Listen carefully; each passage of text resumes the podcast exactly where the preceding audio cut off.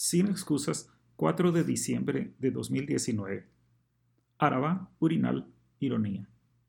Hace poco más de 100 años, Marcel Duchamp compró un mingitorio, lo puso boca arriba sobre un pedestal y firmó Eremut 1917. Cambió el sentido del arte para siempre. La historia, claro, no es tan sencilla.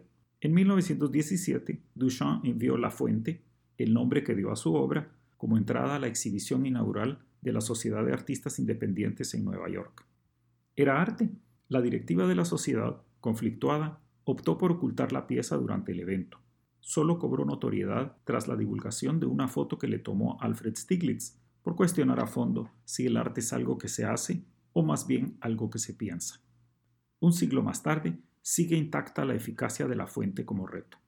Lo que el urinal hace inmejorablemente es subrayar que en el arte los objetos materiales son apenas vehículos de expresión.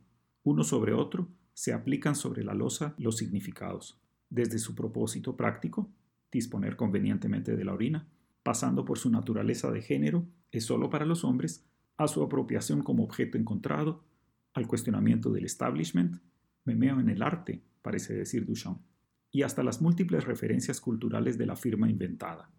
Son como tantas manos de pintura que al final casi no queda visible la cerámica blanca.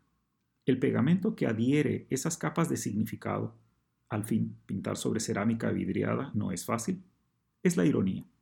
Sirven aquí todas las acepciones de la palabra, burla tanto como contrasentido, porque lo que hacen los artistas es jugar una y otra vez con el humor y la contradicción. Esto no es una pipa, aunque lo que se pinte sea una pipa. Esto no es un Volkswagen, podría decir Efraín Recinos al montar un mapa antropomorfo sobre el capó de un auto. Esa ironía tan necesaria para expandir nuestras opciones es la misma que falta por completo cuando se toma un trozo de chatarra de guerra y se exhibe montado en tres pilares. El destartalado Arabá, gordo instrumento de transporte aéreo que llevó insumos a la guerra contra la población en los años 80, es el mismo destartalado Arabá, gordo instrumento de transporte aéreo que hoy se monta en una peana y afea, otro poco, la fea ciudad de Guatemala. El presidente, desmañado comediante del humor obvio, celebra la fuerza aérea con la obviedad de un avión. Marca la discutible relación entre el Estado de Israel y Guatemala con un discutible regalo de Israel a Guatemala. En el mundo ceremonial del Estado perverso no hay espacio para la sorpresa, menos aún para la creatividad.